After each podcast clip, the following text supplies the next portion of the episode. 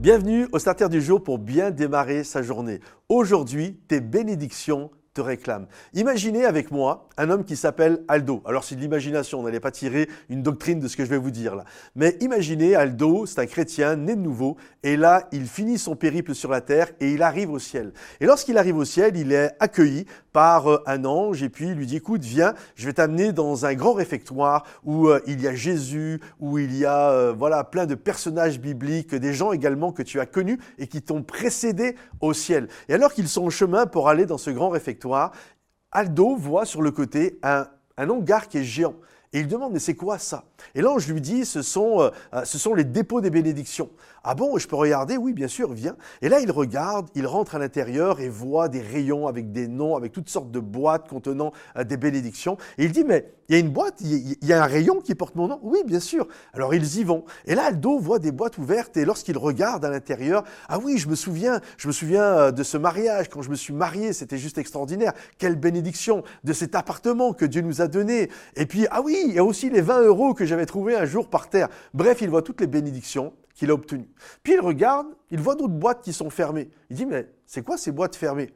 Et là, l'ange lui dit, bien, ce sont des bénédictions que tu n'as jamais, qui étaient réservées pour toi, mais que tu n'as jamais obtenues. Et là, il les ouvre et il voit toutes sortes de choses magnifiques. Il dit, mais pourquoi je ne les ai pas eues?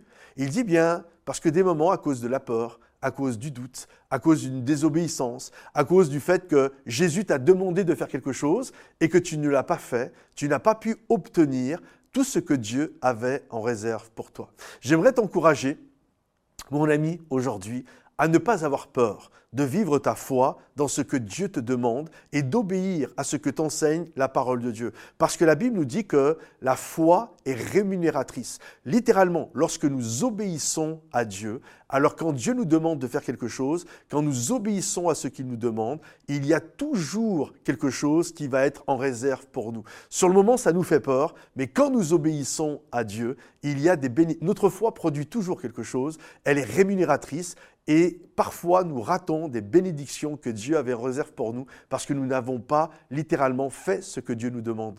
Alors faites-le, mes amis, parce que vos bénédictions sont dans des boîtes dans le ciel, elles vous réclament. Alors obéissons à Dieu et saisissons tout ce que Dieu a pour nous. Si ce message vous a béni, pensez à le liker euh, en appuyant sur le petit pouce, pensez à le partager, euh, pensez également à le commenter.